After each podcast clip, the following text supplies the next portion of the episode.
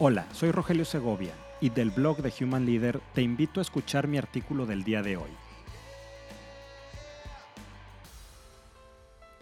Evaluación 360 por competencias. ¿Limita las conversaciones y el desempeño? La evaluación por competencias 360, es decir, desde que la conozco, siempre me ha dejado un cierto retrogusto amargo. Es una de aquellas cosas que no te termina de convencer del todo, que cuando te piden tu opinión respondes arqueando las cejas, frunciendo los labios e inclinando levemente la cabeza hacia la izquierda en una vaga e indeterminada respuesta, sin el arrojo del sí, pero tampoco con la contundencia del no. Veamos. El 360 es un proceso de autodescripción de las competencias de un colaborador y una evaluación de su desempeño por parte de su círculo laboral. Esto es, su jefe, laterales y reportes directos. El resultado es agrupado de forma confidencial excepto obviamente por el del jefe, y permite al empleado evaluado llevar planes de acción que consigan reforzar su desarrollo profesional y personal. Y a la empresa le permite calibrar el desempeño de dicha persona. O dicho en palabras llanas, es la opinión o percepción de las personas que le rodean a un empleado y que pueden proporcionarle una crítica constructiva para su desarrollo personal y profesional, pero entonces también puede proporcionarte una crítica destructiva, es decir, una crítica que te cause daño personal y profesional. Las expectativas de los demás, en mayor o menor medida, dependiendo de quién se trate, siempre nos influyen. Somos humanos, de manera positiva o negativa. Y si de por sí las sesiones de retroalimentación uno a uno causan ansiedad en las personas, ¿qué significa recibir una retroalimentación anónima?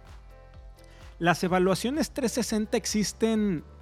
¿Por qué existen? ¿Por qué no tenemos la valentía de llevar a cabo conversaciones personales donde a partir de la empatía, altruismo, mente abierta, comprensión y compasión ayudemos a otra persona a crecer profesional y personalmente?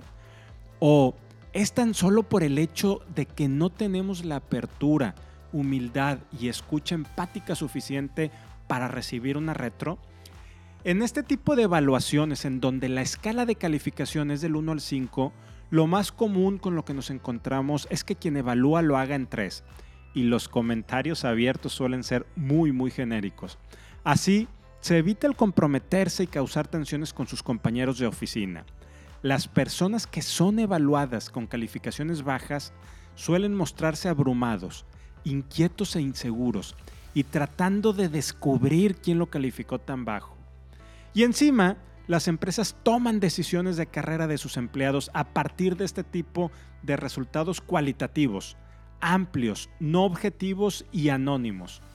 Por eso, cuando me preguntan mi opinión por este tipo de evaluaciones, arqueo las cejas, frunzo los labios e inclino levemente la cabeza hacia la izquierda en una vaga e indeterminada respuesta. Finalmente, desde hace unos años, en las evaluaciones de este tipo en las que me toca participar evaluando a otra persona, procuro hacerlo siempre con empatía, con cariño, pero sobre todo con valor. Y en la sección de comentarios siempre amplío mis respuestas y las cierro con mis iniciales, RS. Si te gustó este artículo, ayúdame a compartirlo para conectar con muchas más personas.